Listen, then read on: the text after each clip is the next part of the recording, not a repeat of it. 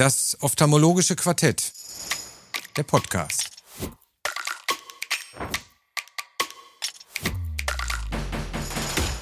Die Videoversion finden Sie in der Mediathek auf ifox.com.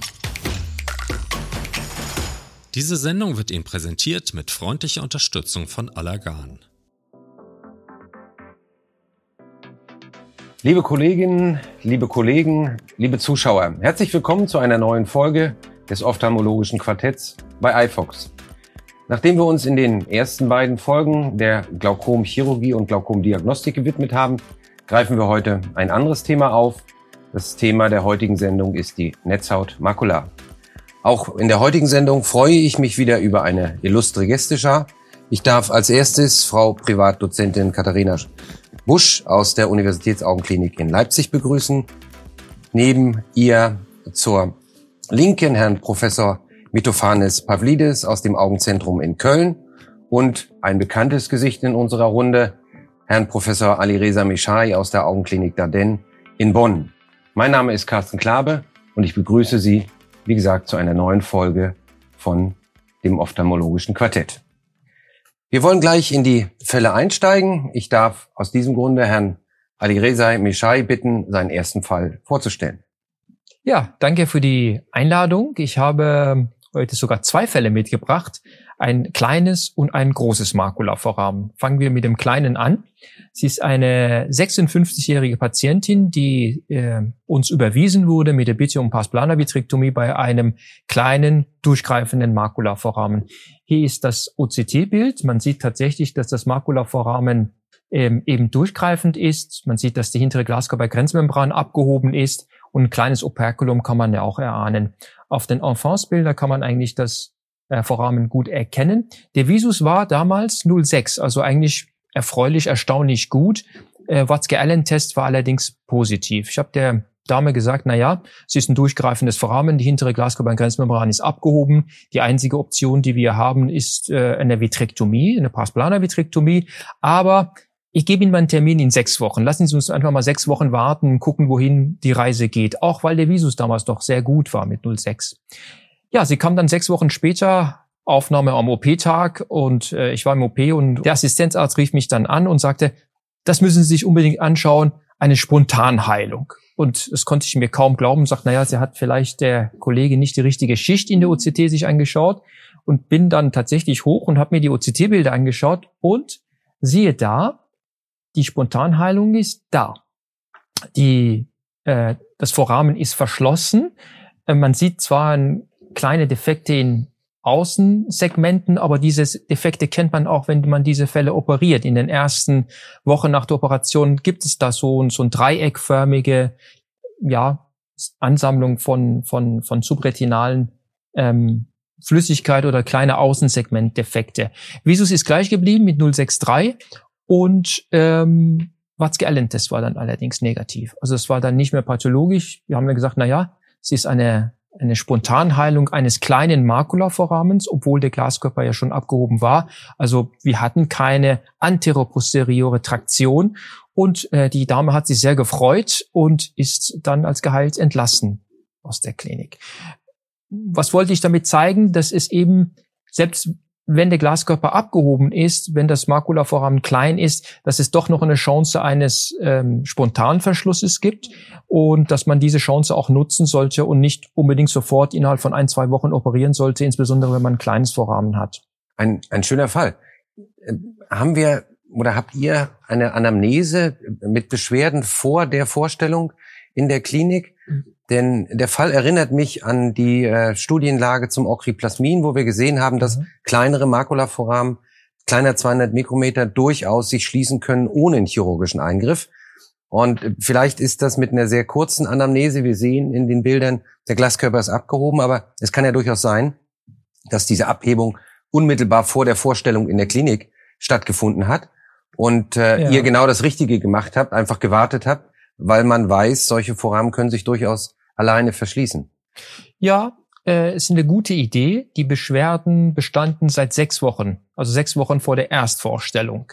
Und man kann sich schon durchaus vorstellen, dass damals sich der Glaskörper abgehoben hat, dass dieses kleine äh, Loch entstanden ist mit dem kleinen Operculum und letztendlich parallel zu den, äh, zu den sonstigen Verläufen, die wir kennen nach äh, Okriplasmin-Injektion, dass es zu einem Spontanverschluss gekommen ist. Das, das ist mhm. durchaus vorstellbar. Ansonsten kennt man halt Spontanverschlüsse nach, äh, nach äh, traumatischen Makulaforamina. Das kennen wir, dass bei traumatischen Makulaforamen man durchaus auch zuwarten kann, dass es eine gute Chance gibt, dass sie sich verschließen. Und manchmal auch, wenn es eine Traktion am Rand des Vorrahmens gibt.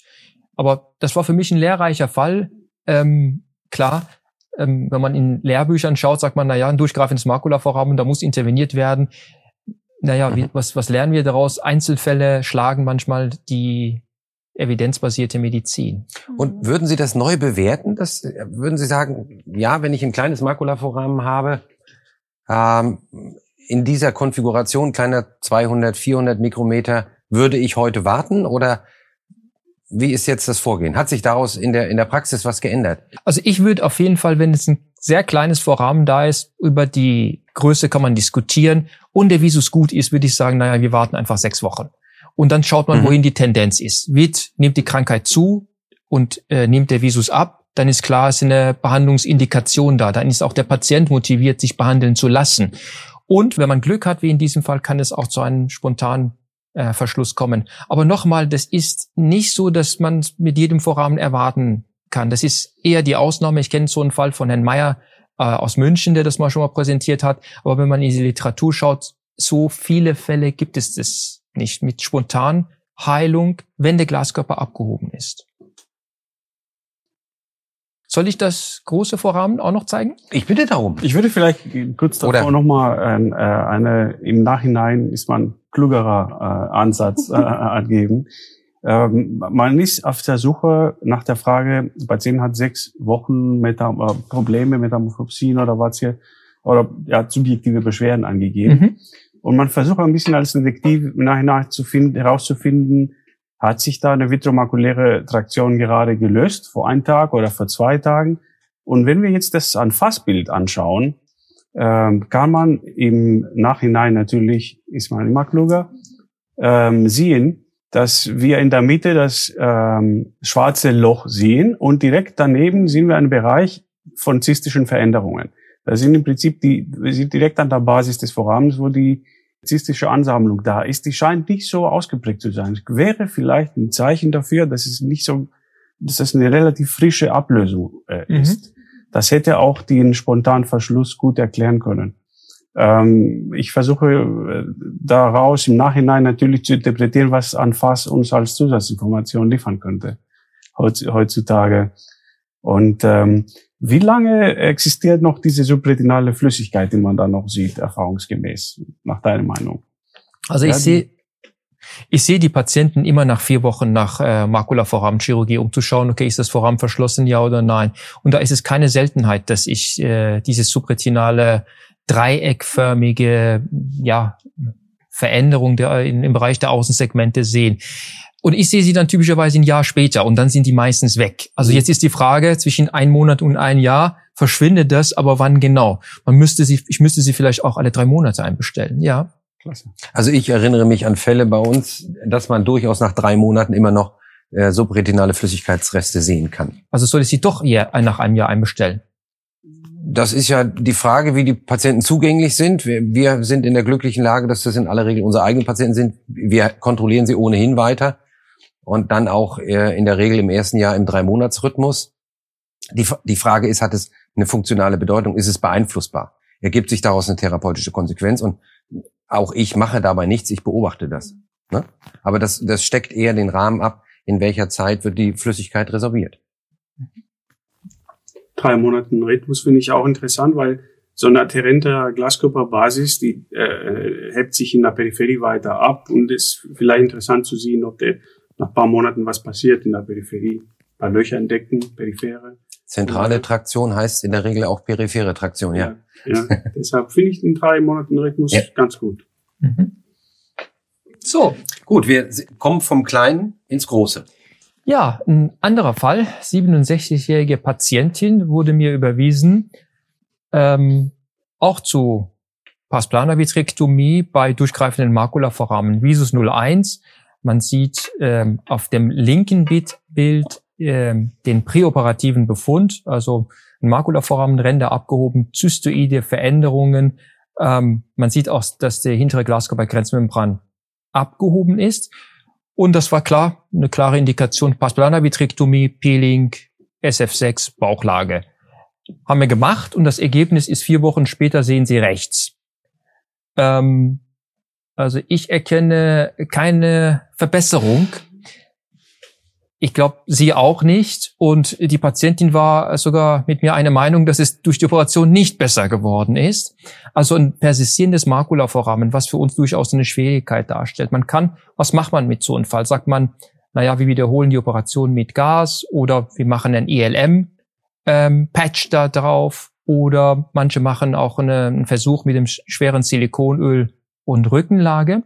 Also was sich in den letzten Jahren gezeigt hat und was ich gerne in solchen Fällen anwende, ist eine erneute Pasplana-Vitrektomie mit subretinaler Injektion von BSS. Hier sehen wir das Operationsvideo, eine 25 Gauge äh, RePPV. Die Patientin ist äh, pseudophag. Hier der Blick auf den hinteren Pol. Man sieht das Durchgreifen der Makulavorrahmen, eine kleine PFCL-Blase. Die ist hilfreich, man braucht es nicht unbedingt und dann eben die subretinale Injektion von BSS mittels einer 41 Gauge Kanüle. Man geht tatsächlich transretinal und injiziert die Flüssigkeit unter die Netzhaut. Man sieht, wie eine Blase dort entsteht und die Netzhaut letztendlich abgehoben wird. Typischerweise an vier bis fünf Stellen. Und anschließend in Flüssigkeit-Luftaustausch, was Sie gleich sehen werden, und dann läuft diese Flüssigkeit zum hinteren Pol, hebt den gesamten hinteren Pol ab und Sie haben im Prinzip eine chirurgisch induzierte äh, Amotio des hinteren Pols. Sieht man Flüssigkeit-Luftaustausch, Gasgabe und anschließend natürlich eine Bauchlagerung. Hier zeige ich den gesamten Verlauf. Links vor der ersten Operation, in der Mitte nach der ersten Vitrektomie, ELM-Peeling und SF6-Gas und rechts sieht man ähm, den Befund nach der zweiten PPV und subretinalen Injektion. Man sieht, dass das Vorrahmen äh, verschlossen ist. Ein halbes Jahr später war der Visus bei 0,5. Ich denke, das ist ein zufriedenstellendes äh, Ergebnis. Ich kenne viele Verfahren zur Behandlung von persistierenden Makulavorrahmen. Haben wir schon besprochen, ELM-Flap, sollte man äh, schwere, schwere Silikonöl eingeben. Und ich finde dieses Verfahren ähm, eigentlich die eleganteste von allen und mit einem guten Ergebnis. Es gibt ein Paper von Meyer et al. Äh, es hat gezeigt, dass man bei mit dieser Methode ein, eine Erfolgsrate hat von 85 Prozent. Das heißt, man kriegt 85 Prozent der Fälle, die primär äh, nicht verschlossen waren, mit diesem mit dieser Methode behandelt. Das war das große Vorhaben. Wirklich beeindruckendes Video. Ähm, ist auch äh, unser Vorgehen mittlerweile bei persistierenden Makulaforamen. Mhm. Ähm, würdet ihr noch mit Öl arbeiten oder? Ich mache es nicht mehr. Theoretisch ist die Frage, was ist, wenn dieses Verfahren auch versagt? Ne, man, die, wir haben ja gesagt, in dem Paper steht 85 Prozent Erfolgsquote. Das heißt, bleiben nur noch immer 15 Prozent, die auch nach einem zweiten Versuch und subretinale Injektion dann immer noch nicht verschlossen sind. Ich würde tatsächlich dann überlegen, entweder ein schweres Silikonöl geben, den Patienten auf den Rücken liegen zu lassen. Damit kann man die Fälle, diese Fälle durchaus versorgen. Das habe ich früher auch gerne gemacht. Man muss nur mal wissen, wenn man das Silikonöl entfernt, gehen diese Foramina teilweise auch wieder auf. ILM-Flap, damit habe ich nicht sehr viel Erfahrung, aber das sind dann tatsächlich auch Fälle, die man mit dem Patienten diskutieren muss. Man muss sich auch die Außensegmente anschauen, wie ist die Visusprognose und dann individuell entscheiden. Ja, ich würde sagen, es gibt eine Rolle für die äh, Silikonölchirurgie in diesem Fall, aber das sind die Fälle, wo man, wo die subretinale Injektion auch versagt hat. Aber dieses Verfahren ist, so wie ich es verstanden habe, Standard bei persistierenden Makulaforamen oder gibt es auch Primärforamen, die so behandelt werden würden? Mhm. Es gab eine große Diskussion, was mache ich, wenn ein großes, wenn ich ein großes oder ein sehr großes Makulaforamen habe, wo die Ränder nicht abgehoben sind, also wo man wirklich in der Mitte einen Substanzdefekt hat. dann sieht man, okay, es gibt keine anteroposteriore Traktion, wenn der Glaskörper abgehoben ist. Und man kann sich vorstellen, es gibt ja eine tangentiale Traktion. Das kann man sich ja sehr, sehr gut vorstellen, wenn die Ränder abgehoben sind. Aber wenn man sieht, dass da ein großes Vorrahmen da ist mit einem großen Substanzdefekt, die Ränder sind anliegend, dann frage ich mich, wie kann eine normale Vitrektomie in ILM-Peeling hilfreich sein? Ich denke, da müssen wir Gewebe mobilisieren. Und eine echte Mobilisation von Gewebe kann eigentlich meines Erachtens nur funktionieren, wenn man das Gewebe abhebt, also die Adhäsion zu, der, zu dem retinalen Pigment Epithel löst. Also theoretisch ja, ich denke, das wäre ein gutes, ähm, eine gute Vorgehensweise für sehr große Foramina. Aber äh, hier fehlen uns noch die Daten. Ich kann aus eigener Erfahrung sagen, dass ich einen Fall so behandelt habe, leider nicht mit einem Erfolg. Und ich werde diesen Fall jetzt revidieren, tatsächlich noch einmal subretinale ähm, BSS-Injektion durchführen und schauen, ob ich damit das Vorhaben äh, schließen kann. Sehr schön. Wäre das auch eine Alternative für Foramen bei hochmyopen Augen? Ah, hochmyope Augen sind schwierig. Ähm, ich wäre vorsichtig mit hochmyopen Augen, weil bei hochmyopen Augen hat man dann noch dieses Staphylom. Ne? Und wenn man ich kann zwar nicht aus eigener Erfahrung sprechen, aber ich kann mir vorstellen, wenn man tatsächlich dort eine, eine Netzhautablösung indiziert und das Staphylom da ist, dass man vielleicht dann auch mal wirklich Pech hat und sich ähm, ähm, die Ablatio doch nicht löst mit der Zeit. Kann ich mir vorstellen. Bei hochmyopen Augen ist es meiner ähm, Erfahrung nach ist es so, dass man ganz, ganz, ganz äh, vorsichtig sein muss, um keinen Glaskörperrest zu belassen. Also ein, unbedingt eine Anfärbung mit Triamcinolon, damit man wirklich keinen Glaskörperrest belässt. Denn diese hochmyopen Augen haben häufig eine Vitrioschisis. Man denkt, man hat den Glaskörper abgehoben und da ist noch eine kleine Schicht noch da.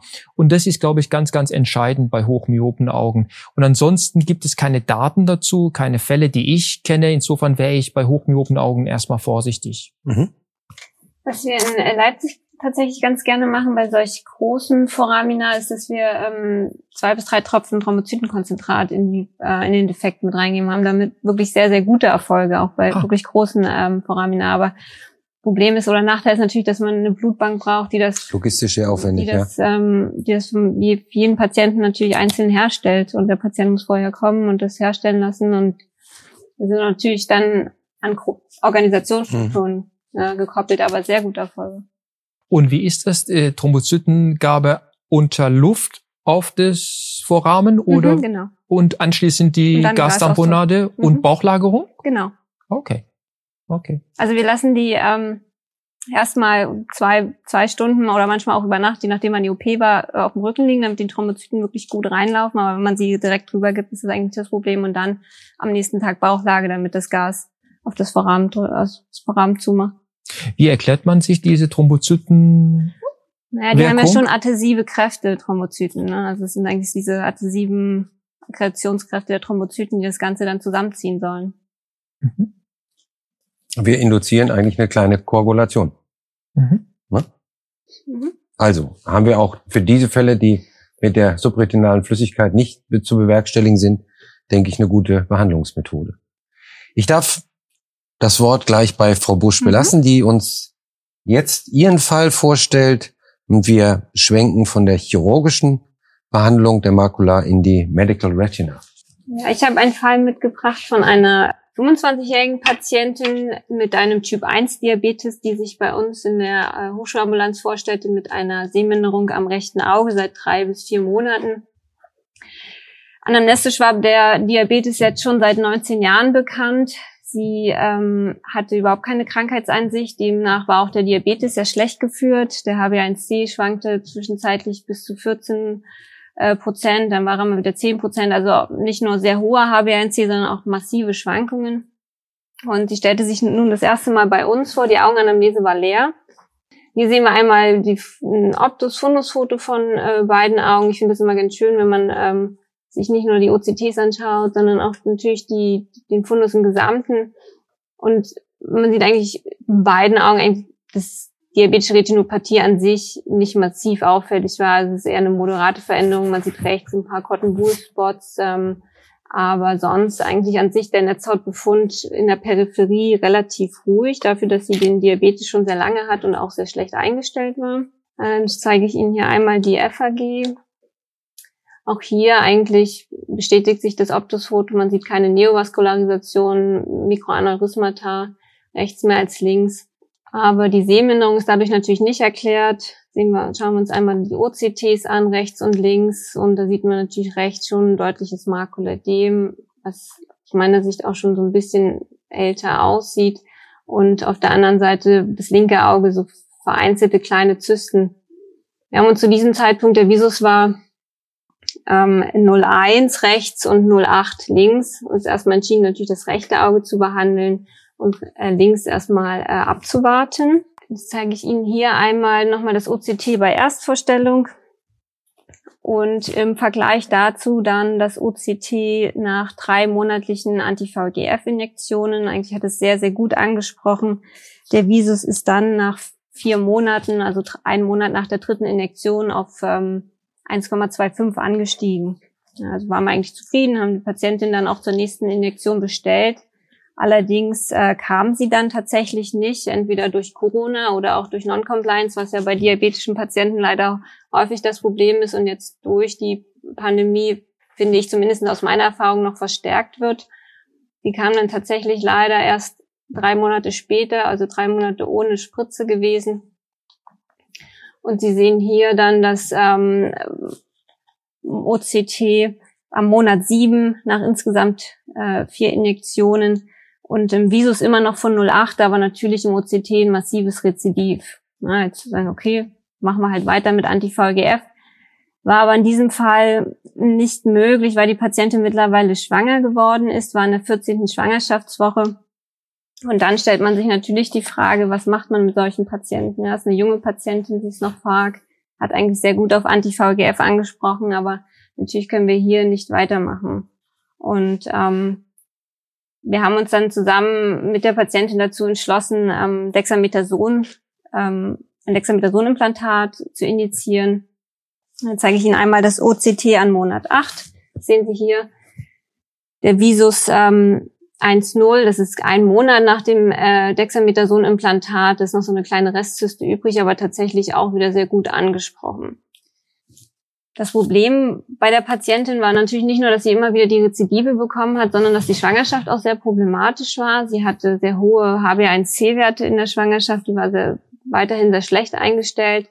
Und sie hat langsam oder sich, langsam aber sicher auch eine Präeklampsie entwickelt. Also die Blutdruckschwankungen Allgemeinzustandsverschlechterung. Ich denke, das muss man natürlich, wenn man solche Patienten behandelt, auch immer im Hinterkopf haben. Ja, also nicht nur das, das Auge sehen, sondern auch den Allgemeinzustand oder eben auch Begleiterkrankungen wie ein Hypertonus. Und dann nicht ganz überraschend kam sie dann zur nächsten Kontrolle. Einmal hier zu sehen, das OCT, das ist jetzt drei Monate nach dem ersten Dexamethason-Implantat. Also eigentlich dann, wenn, wenn man vermutet, dass das Dexamethason-Implantat langsam aufhört zu wirken, dann tatsächlich auch schon wieder ein deutliches Rezidiv. Überraschenderweise hier der Visus noch 1-0. Aber ähm, aus der Vorgeschichte und weil wir eben gesehen haben, wie die Patientin zuvor immer wieder diese massiven Rezidive entwickelt hat, hatten wir uns dann hier zu diesem Zeitpunkt schon entschlossen, ein erneutes Dexamethason-Implantat zu initiieren. Auch unter dem Wissen, dass die Geburt ähm, des Kindes ähm, in den wenigen Tagen geplant war per Sektio aufgrund der Präeklampsie und danach natürlich die Patientin auch nicht sofort wieder zur Kontrolle kommen konnte. Und dann zeige ich Ihnen einmal noch das OCT hier. Das ist nun zwei Monate nach dem zweiten Dexamethason-Implantat. In der Zwischenzeit ist ein gesundes Kind auf die Welt gekommen per Sektio.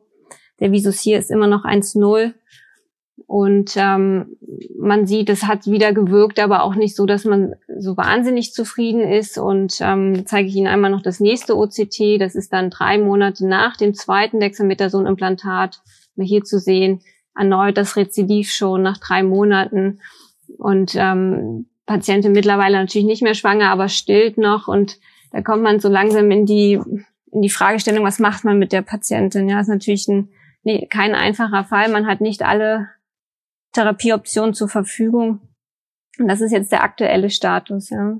Also das ist da, wo die Patientin im Moment steht. Wir haben jetzt aktuell eine nächste Kontrolle engmaschig nach, nach vier Wochen geplant und das ist dann eigentlich dann, wenn wir die nächste Behandlungsoption wahrscheinlich planen müssen. Da würde ich einfach mal hier in die Diskussion stellen, was man da eigentlich jetzt für Optionen noch haben. Herzlichen Dank. Ich glaube, der Fall zeigt ganz besonders die Herausforderung, ich denke nicht nur in der, in der Covid-Pandemie, bei der Betreuung chronisch Kranker und dann in diesem Falle noch exemplarisch die Herausforderung bei der Behandlung von Diabetikern, jungen Damen, die, die durchaus schwanger werden, wo wir dann äh, Grenzen haben in der Antifa oder eine Kontraindikation für die Anti-VEGF-Therapie. Ich denke, sehr schön gelöst. Äh, die Frage, die sich mir stellt, was wir häufiger machen bei Patienten, eben auch Diabetikern, die wenig compliant sind, dass wir die Dexamethason-Implantate, die den großen Vorteil haben, dass sie seltener gespritzt werden müssen, äh, kombinieren mit einer Mikropulslaserbehandlung. Wäre das für Sie eine Alternative oder ich werfe die Frage einfach mal in die Gruppe, wäre das etwas, wo man sagt, ich, wir haben ganz gute Erfahrungen, nicht bei Schwangeren, nicht bei so jungen Patienten, bei älteren Patienten mit, mit sehr schlechter Compliance, wo wir tatsächlich mit einer Injektion und nach Rückgang des Makulaödems dann mit einer Mikropulslaserbehandlung des hinteren Pols äh, den Fundusbefund über mehrere Jahre zum Teil stabilisieren konnten. Wobei ich glaube, ich erinnere mich nicht an einen Fall mit so schlechten HbA1c-Werten. Äh, das, das ist ja eine Riesenherausforderung. Mhm. Ne? Aber wäre das ich alternativ das etwas? Eine hervorragende Idee und eine Alternative, weil ähm, zu viel Steroide in der Phase ist eine junge Patientin, wird ein Katarakt bekommen. Ähm, äh, zu viele Anti-VGFs, die hat schon eine vergrößerte FAZ, fovale vaskuläre Zone. Das ist auch ein Chemieproblem. Das heißt, entweder, egal was man macht, wird das mhm. immer ein Problem äh, entstehen. Und deshalb finde ich die Mikropulslaserung äh, äh, eine super Idee. Und die Studien haben auch gezeigt, dass die Anzahl der Injektionen reduziert werden könnte dadurch. Und ähm, es gibt auch Systeme, wo man kartieren kann, wo man gelasert hat, weil man sieht den Effekt ja mhm. nicht. Das ist kein Verbrennungseffekt. Von daher kann man auch äh, für zukünftige Behandlungen auch äh, die Region, die man schon gelasert hat, sparen. Ich glaube, viele andere Optionen fallen mir gerade nicht, nicht ein. Eine gute Lösung. Also ja, aus meiner Sicht natürlich auch wahrscheinlich die erfolgversprechendste Option bei dieser Patientin jetzt immer, wir hatten es immer noch zurückgestellt, weil wir natürlich auch gehofft hatten, dass mit Entbindung und dann auch Verschwinden der Präeklampsie der Befund sich hoffentlich wieder bessert. Ist bis jetzt noch nicht der Fall, jetzt drei Monate nach Entbindung des Kindes. Ich denke, da muss man auf jeden Fall zu anderen Optionen schreiten. Man kann natürlich mit der Patientin auch besprechen, ähm, weil das Anti-VGF hat sehr gut gewirkt bei ihr in den ersten vier Monaten, ob man ob es eine Option besteht des schnellen Abstillens, dass sie dann mhm. tatsächlich mhm. schnell abstillt. Ich meine, jetzt nach drei Monaten wahrscheinlich noch nicht sofort, aber dann perspektivisch und dass man dann wieder auf das Anti-VGF zugreifen kann, ja. Wäre Flo Fluorozinolon eine Option, das Illuvien? Das haben wir auch überlegt. Ähm, bis jetzt hatte sie zum Glück noch keine okulären Nebenwirkungen von Steroid. Ich denke natürlich, die Katarakt wird kommen, aber vom, vom Augendruck hat sie sehr gut gemacht. Also da hat sie überhaupt keine äh, Probleme gehabt und ähm, das wäre auch eine Option. Ist natürlich sehr langwirksam. Ja, damit hat sie lange Ruhe. Sie hat natürlich auch das Compliance-Problem, was natürlich irgendwie auch so ein bisschen verständlich ist. Jetzt wird es natürlich nicht besser mit dem kleinen Kind, was sie jetzt noch hat. Ja, also ähm, auch eine gute Option. Ne? Ja, ich finde, es ist ein schöner Fall. Es zeigt, äh, klinische Studien werden gemacht und dann müssen wir es im klinischen Alltag mhm. einsetzen. In klinischen Studien wären Schwangere ausgeschlossen mhm. häufig. Und es finden gar keine Studien dann mehr statt und sagen, was machen wir? Aber in Wirklichkeit treffen wir tatsächlich auf Schwangere, Ältere, vielleicht auch Jüngere. Und da würde ich gerne auch diese ähm, die Rolle der Steroide kurz äh, diskutieren. Man kennt die Wirkung der Steroide in der Schwangerschaft schon sehr gut aus der systemischen Gabe. Und da ist es ziemlich klar, dass äh, im zweiten und dritten Trimenon auf jeden Fall Steroide gegeben werden können, sowohl systemisch als auch lokal. Und wenn man in Embryotox nachschaut, steht tatsächlich auch explizites Verbes drin, dass ein Dexamethason-Implantat ähm, gerade unbedenklich sei mhm. im zweiten, dritten Trimenon. Im ersten Trimenon gibt es möglicherweise ein gehäuftes Auftreten von äh, Lippen-Kieferspalten bei systemischer Gabe, aber das ist auch nur eine mögliche. Und auch nur äh, bei systemischer Gabe. Wir bei wissen ja, dass die Gabe. okuläre Gabe eigentlich nicht wirklich mit systemischer Erhöhung der, des Kortisonspiegels einhergeht oder es nur sehr wahnsinnig wenig in das System übergeht, ja, genau. wenn wir das okulär geben. Das, mhm. äh, genau, im Prinzip ist es, wenn es kommt auch die Frage, naja, ändert sich dadurch, äh, verschlechtert sich dadurch durch eine lokale Gabe vielleicht die Blutzuckereinstellung. Mhm. Aber auch da gibt es Studien, man kann lokal in den Glaskörper Steroide geben, ohne dass man äh, befürchten muss, mhm. dass jemand mit einem HbA1c von 10, 14 und eine Verschlechterung mhm. dadurch äh, erfährt. Also das kann man tatsächlich durchaus machen, ähm, weil man muss ja auch diese Patienten behandeln. Man kann nicht sagen, nur ja, sie sind da schwanger und äh, jetzt lassen wir sie unbehandelt. Jetzt sehen sie zu, wie sie zurechtkommen. Das ist eine klassische Diskrepanz zwischen klinischen ja. Studien und echten ärztlichen Handeln, wo man Verantwortung übernehmen muss. Und wenn man mal ehrlich ist, ist das Dexamethason-Implantat eigentlich die einzige Option, die wir haben, die schnell wirksam ist. Ja, selbst der Mikropulslaser ist, der, der braucht ja auch seine Zeit, bis er dann seine Wirkung zeigt. Und in, er funktioniert in aller Regel auch nur nach Rückgang des Ödems. Mhm. Also da, zumindest haben wir die Erfahrung gemacht, dass die Dosierung sehr, sehr schwierig ist, weil auch das äh, Gewebe, die Exudate durchaus die Energie teilweise absorbieren und es dadurch dann eben, wir haben ja, wir haben keine sichtbaren Effekte. Der Laser ist in aller Regel so titriert, dass wir am unteren Wirklimit arbeiten und wenn Sie dann äh, eine sehr differente Netzhautdicke wie hier in diesem Fall haben, steht zu befürchten, dass wir gerade die Areale, die wir behandeln wollen, nicht ausreichend behandeln. Also bei uns ist es Standard erst äh, Anti-VEGF oder Dexamethason, äh, Rückgang des Makulaödems und bei rückläufigem Makulaödem dann wird erst gelasert. Erst trockenlegen, dann erst lasern. Erst trockenlesen und dann lasern. Genau. Sehr schön. Ein äh, wieder toller Fall. Äh, wobei mir fällt gerade auf, wenn ich die erste Angiografie sehe, ich glaube, da sieht man schon in der Weitwinkelangiografie, dass auch die Peripherie erhebliche avaskuläre Areale schon zeigt. Also das, was wir äh, immer so als makrookklusive diabetische Retinopathie bezeichnet haben, was wahrscheinlich auch für die Vehemenz des Makulabefundes ähm, ein Zeichen ist, dass da die Durchblutung hoch oder wir eine hochgradige Schrankenstörung haben mhm. und Durchblutungsstörung. Gut, ich darf mich mit meinem Fall anbieten. Äh, da bleiben wir auch bei Medical Retina. Also äh, eine 74-jährige Patientin, die sich nach einer langen Odyssee in unserer Praxis vorgestellt hat. Zustand nach einer Kataraktoperation vor drei Jahren und ein immer wieder rezidivierendes Makulaödem auf dem linken Auge. Ich zeige Ihnen einmal hier den äh, Fundusbefund. Hier sieht man eine kleine Auffälligkeit, eine aneurysmaartige Struktur im Bereich äh, der Periphovia, die dann, und das sieht man dann in den folgenden ähm, OCT-Bildern, zu einer Extravasation von Flüssigkeit geführt hat. Dieser Befund wurde von der vorbehandelnden Klinik als äh, MACTEL eingestuft und versucht mit äh, MACTEL 2 als äh, mit Anti-VEGF-Therapie zu behandeln. Aber wir wissen, dass das relativ schlecht funktioniert bei diesen Befunden. Und äh, hier ist nochmal das Angiogramm eine relativ geringe Leckage. Man sieht das hier auch in der Spätphase, also keine massive Exudation, aber eben gerade so viel, dass es immer wieder zu diesem Makulaödem geführt hat.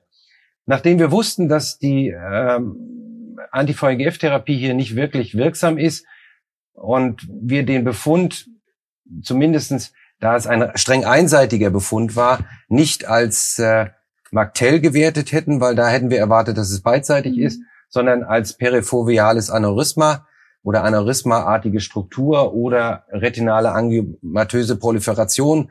All das wäre in der Option gewesen.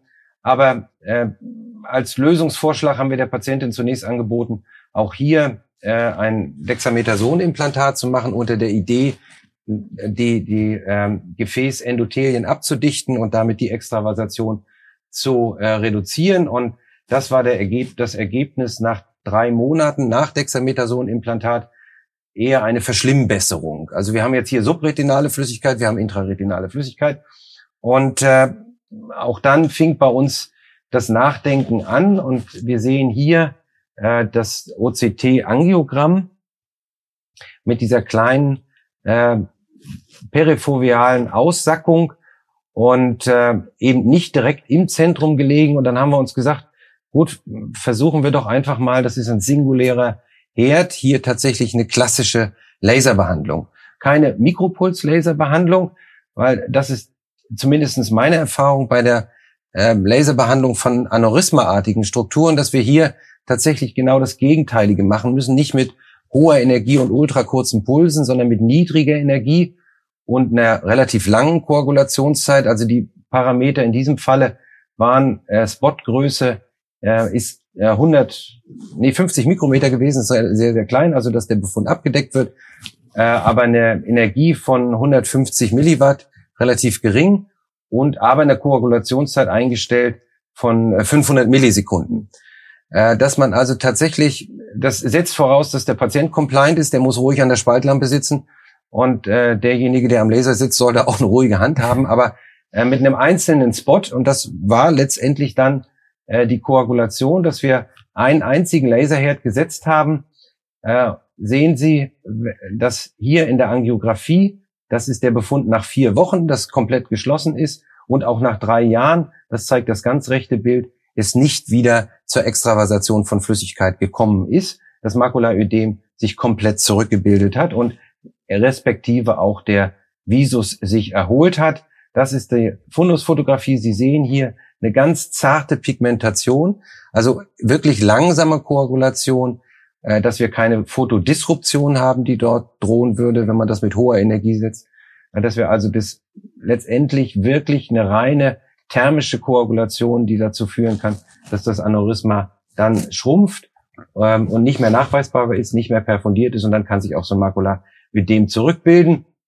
Dieses äh, Krankheitsbild ist äh, in einer zusammenfassenden Arbeit im American Journal beschrieben worden von 2017 von der Arbeitsgruppe um Januzzi, äh, wird eingestuft als PVAC, also perifoveale exudative vaskuläre anomale, äh, anomaler Komplex.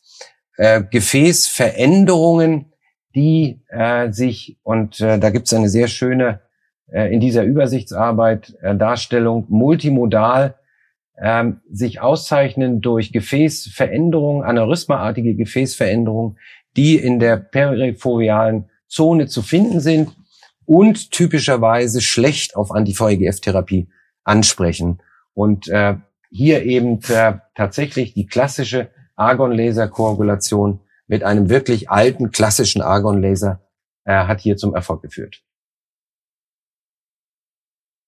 Ich bitte um Ihre Kommentare. Ja, also ich äh, gratuliere erstmal zu der Diagnose. Einfach nicht zu sagen, das ist so ein, so ein Aneurysma oder ein Maktel oder irgend so etwas, sondern PWAC. Ähm, und ich finde es auch ganz wichtig, dass die Zuschauer diese Diagnose mitnehmen. Ähm, das sind typischerweise, wie gezeigt, das sind Patienten, die ansonsten gesund sind, sind typischerweise ein einseitiger Befund und es ist ein, wie ein Makroaneurysma, eine aneurysmatische Aussackung in der Fovea-Nähe. Also Gratulation zu der Diagnose PWAC und Gratulation auch zu der ruhigen Hand, das lesern zu können. In der Publikation steht tatsächlich drin, dass Anti-VEGF häufig nicht wirken, aber ich habe einen Fall, wo, wo Anti-VEGF doch sehr gut gewirkt haben. Also es wäre für mich die Diskussion, wenn ich diesen Patienten, so einen Patienten zum ersten Mal sehen würde. Ich würde tatsächlich eine Dreier-Serie mit Anti-VEGF probieren, weil ich ja gerade diesen Fall hatte, der sehr schön darauf reagiert hat. Und wenn nicht, dann zu einem Laserchirurgen äh, mit einer ruhigen Hand äh, überweisen. PWAC ist ja für uns letztendlich auch eine, eine Ausschlussdiagnose gewesen, weil vom morphologischen Bild kann das auch durchaus eine retinale angiomatöse Proliferation sein. Auch die ist einseitig, die wiederum spricht aber in der Regel etwas besser, auch, auch nicht wirklich gut, aber in der Regel besser mhm. auf eine Anti-VEGF-Therapie ab. Mhm. Also ja, äh, das sollte man im Hinterkopf behalten. Und es gibt mehr als die, die okkulte oder die klassische äh, CNV oder das klassische Makroaneurysma, was mit bei der Lokalisation hier untypisch wäre. Aber wenn wir eben Patienten haben, wo eine Anti-VEGF-Therapie nicht anschlägt, dann äh, tatsächlich muss man über, ähm, genauso wie bei der Diabetikerin eben, über Therapiealternativen nachdenken. Und äh, so, ich denke, die, die Laserkoagulation nicht nur mit der Einführung der Mikropuls-Laserkoagulation erlebt gerade wieder so ein Revival. Ne? Nachdem wir jahrelang tatsächlich fast ausschließlich injiziert haben, weil wir gesehen haben, wie hervorragend das funktioniert, wie, wie gut sich der Visus bei den Makuladegenerationen, bei den Diabetikern, bei den Gefäßverschlüssen erholt, äh, merken wir doch nicht nur aus, aus Compliance-Gründen, die sind, äh, denke ich, sehr evident, insbesondere jetzt unter der Covid-Pandemie. Viele Patienten sind einfach nicht gekommen, insbesondere eben die Patienten mit chronischen Erkrankungen, dass man da äh, Therapien äh, Gott sei Dank zur Verfügung hat, die langfristig wirken. Ja, Finde ich auch äh, interessant und wichtig, dass man vielleicht am Anfang mit Anti-VGF nochmal äh, andere Diagnosen ausschließt wie die ERP. Und äh, für die äh, Kollegen, die sich nicht trauen, manchmal Recht, manchmal nicht, äh, vielleicht diesen Befund doch zu lasern, gibt äh, die Technik eine Antwort. Und es gibt äh, schon Systeme, die Eye-Tracking äh, zur Verfügung stellen, äh, wo man im Vorher äh, nochmal selektieren soll, wo gelasert werden soll, ein Ausschlussbereich, wo die Vorwehr ausgespart werden soll, mit sehr, sehr gute Ergebnisse. Und dann werden sich sicherlich mehrere Kollegen trauen, auch diesen Befund zu lesen. Mhm. Das macht es natürlich viel, viel sicherer. Ja, absolut. Es gibt auch viele, die einfach diese Therapie nicht machen, weil die einfach sich nicht trauen, was man natürlich nicht beurteilen kann. Das ist auch ziemlich nah an der Vorwert. Deshalb auch Gratulation das, meinerseits. Äh, äh, ist, ja, es ist ja auch kein alltäglicher Fall und äh, richtig, ich hätte mich wesentlich wohler gefühlt, wenn wir ein navigiertes Lasersystem gehabt hätten mit, mit einem Tracking-System, was, was, glaube ich, viele ähnliche Befunde dann eher zum Lasern führen würde, wenn wir sehen, Anti-VEGF-Therapie schlägt nicht an. Zumal man ja auch den passenden Patienten dafür braucht, der dann auch ruhig hält, wenn man keinen Navilanz äh, hat. Beide müssen zusammenpassen. Mhm. Ja, ja. Also Arzt und Patient, das muss schon, äh, sollte in diesem Falle eine ruhige Einheit geben, ja. Eine Frage. Gibt uns die OCT-Angiografie einen Zusatz, äh, hat einen Zusatzwert in der Differentialdiagnostik? Was war deine Erfahrung im Fall?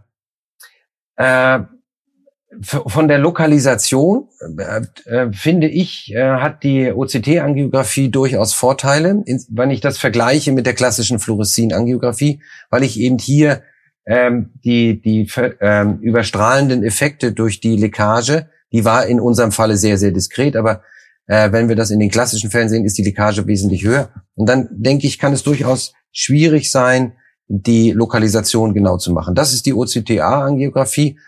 Äh, in unserem konkreten Fall hat sie eben diese aneurysmatische Aussackung gezeigt.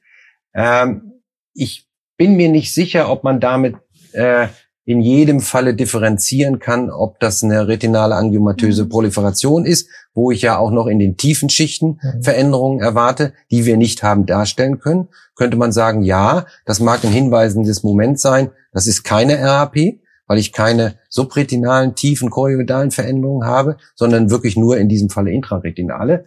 Äh, haben wir tatsächlich hier nicht darstellen können, aber ich habe keinen Vergleich. Aber hilft uns da die ICG vielleicht weiter?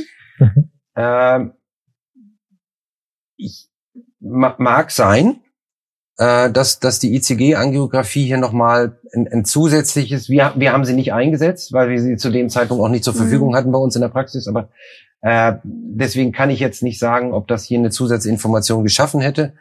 Aber bei, mhm. bei so seltenen Diagnosen, wie gesagt, sollte man das, das äh, Gesamtamentarium und zumindest in der mhm. Publikation ist es auch so beschrieben, dass die ICG-Angiografie hier wesentliche Hinweise mhm. liefert. Ja, vor allem in der Differentialdiagnose RAP. Mhm. Ne? Ja, ja. Wir haben uns schon teilweise aus der Medical Retina in die Surgical Retina äh, mit dem Laser bewegt, aber äh, Herr Pavlidis hat einen Fall, äh, der weit über die einfache Laserbehandlung der Netzhaut hinausgeht, den er uns jetzt zeigen will.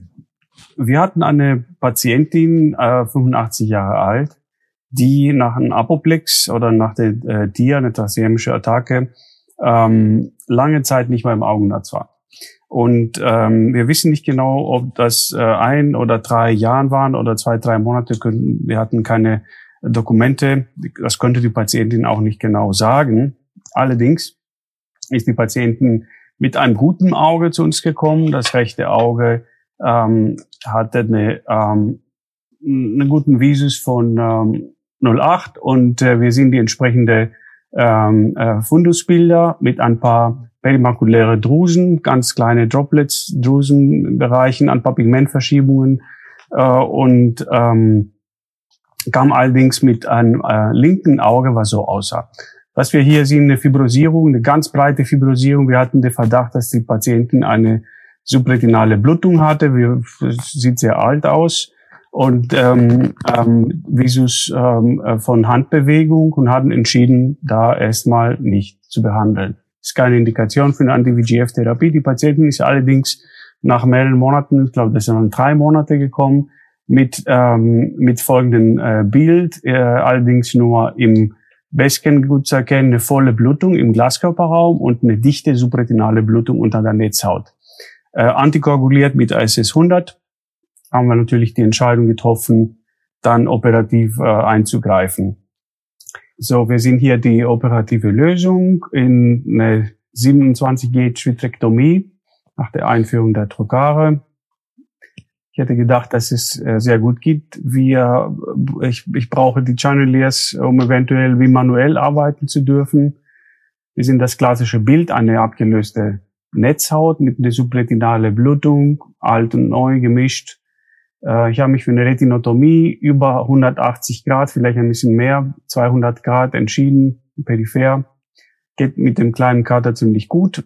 Was sehr mühsam ist mit diesem kleinen Gauge-Schnitt, ist die äh, Pinzette-Entfernung von dem äh, Koagel und von, von der äh, Neuvaskularisation. Das war sehr mühsam und hat sehr viel Zeit gekostet. Wäre mit 23 Gauge eine bessere Alternative. Wir sehen hier, wie man die Neuvaskularisation entfernt. Die war sehr stark fibrosiert und zum Schluss sehen wir einen weißen Kern, der ist so stark elastisch fibrosiert, dass er sich auf keinen Fall nochmal sich steigen lassen lässt, auch mit dem 23 Gauge. Deshalb die Entscheidung zur Retinotomie-Erweiterung. Ähm, dadurch ist es gelungen, äh, in ein Stück dieses äh, Teil nochmal zu entfernen. Ähm, anschließend habe ich die Sklerotomie partiell wieder verschlossen. Wir sehen hier die Entfernung. Es passt gerade noch durch die Sklerotomie und wird in ein Stück entfernt. Anschließend wird schnell nochmal das Auge mit Perflodekalin gefüllt, weil es zu einer Blutung, zu einer Nachblutung kommt, wie wir sehen können. Und ähm, äh, partiell wieder die Sklerotomie verschlossen, so dass ein Trokar wieder reinpassen kann. Warum? Weil ich ein dichtes System wieder haben will, um die OP zu Ende zu führen.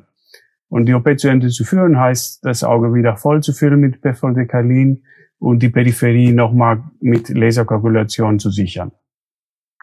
Dann äh, kommt die Silikonölfüllung. In dem Fall ein 2000 Centistock Silikonöl geht ziemlich gut durch diese äh, Kanüle. Äh, innerhalb von zwei Minuten ist das Auge voll. Und ähm, wir sehen die kleine Restblutung an der Makula, mussten wir aber so lassen, weil es immer wieder nachgeblutet hat. Wir sehen auch an der Bindehaut, die Patientin war äh, von der Antikoagulation leicht weg, aber nicht komplett. Und äh, somit ist der Fall erstmal dann abgeschlossen. Es kommt kein Silikon aus der Sklerotomie raus, weil es 27 Gauge ist und die eine Sklerotomie ist dann genäht. So, dann ähm, ähm, haben wir die Patientin äh, ungefähr ähm, äh, drei Monate mit Silikon im Auge gelassen und dann haben wir die äh, Silikonentfernung durchgeführt und der postoperative Befund nach Silikonentfernung sah so aus.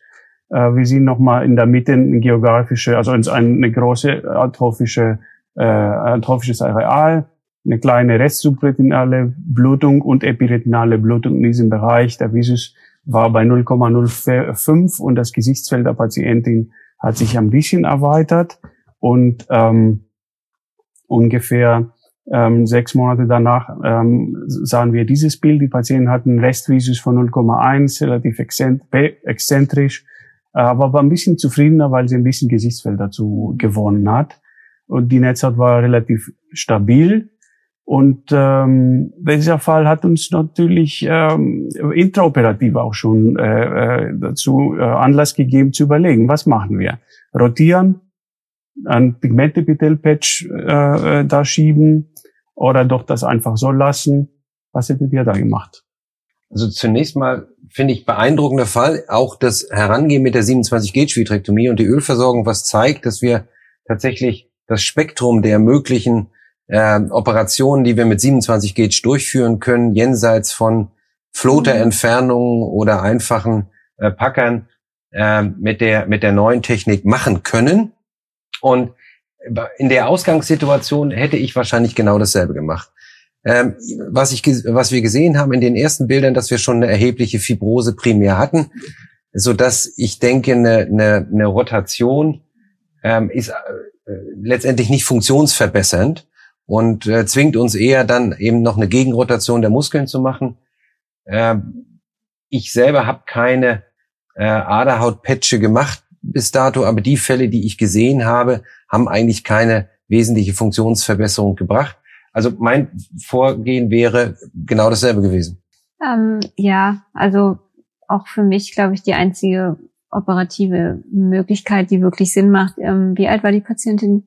85. Ja, das muss man natürlich auch bedenken ne, mit 85. Und ich denke, die hat natürlich auch jederzeit wieder ein Reblutungsrisiko. Ne? Und dann Auf jeden Fall. macht man Rotation oder Patch und dann muss man natürlich damit rechnen, dass es wieder blutet. Also ich denke, was ich sehr, was, was ich glaube, was für den Enderfolg natürlich das aller oder sehr wichtig war, sind auch diese wirklich sehr festen Membranen daraus zu holen. Ja, das denke ich auch nicht so einfach gewesen. Also das denke ich sehr wichtig gewesen, damit sie überhaupt noch 0,1 sieht. Also dass das Auge nochmal 0,1 sieht, ist ja wirklich, hätte man ja nicht gedacht, wenn man sie beim ersten Mal gesehen hat, als sie da zur Erstverstellung kommt. Also wirklich sehr beeindruckende operative. Eine Frage an, an, an dich vielleicht. Äh, äh, ich zeige das ähm, Verlaufsbild der OCT-Aufnahme, äh, diesen Basescan, äh, postoperativ ähm, wir haben die Patienten entschieden, die doch mit Anti-VGF zu versorgen, mit der Hoffnung, dass äh, sich irgendwas verbessert. Ähm, er war knapp in Indikations, an der Indikationsgrenze von 0,05 bis 0,1 p. Hättest du das Gleiche gemacht? Hättest bei der Erstvorstellung? Nee, nee, bei, nach postoperativ, äh, als wir schon mal eine trockene Situation erreicht hatten, ähm, haben wir weiter behandelt.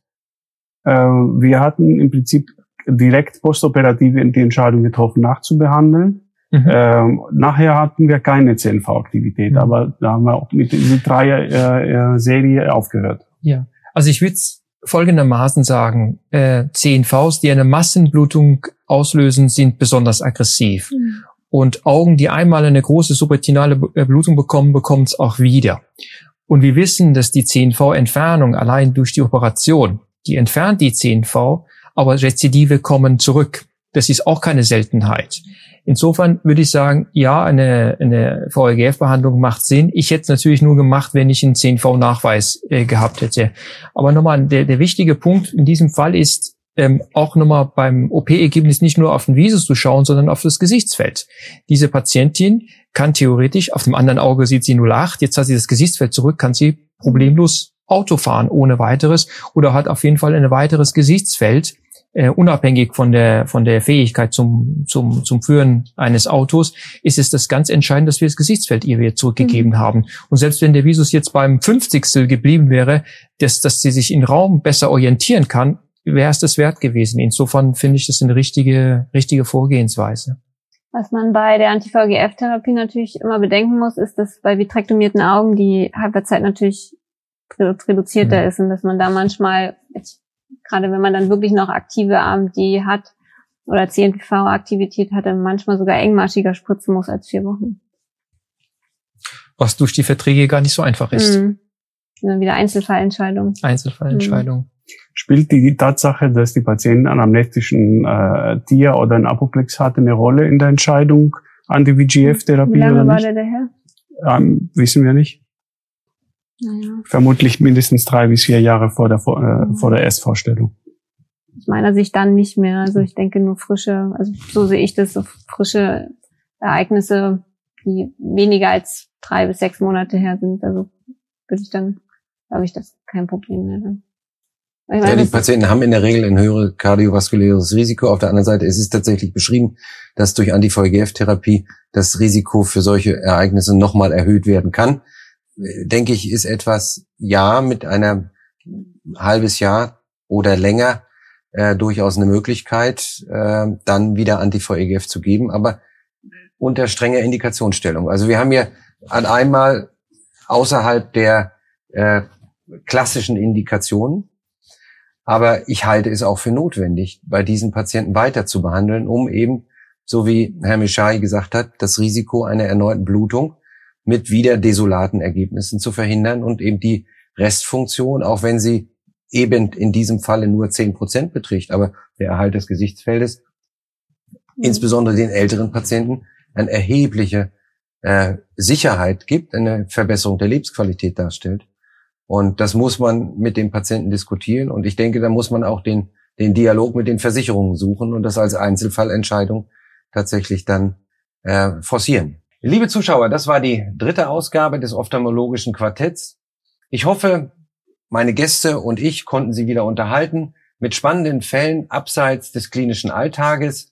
Ich bedanke mich bei Herrn Professor Ali Reza Mishai, Herrn Professor Mitophanes Pavlidis und Frau Privatdozentin Katharina Busch und hoffe, Sie sind uns gewogen und bleiben interessierte Zuschauer.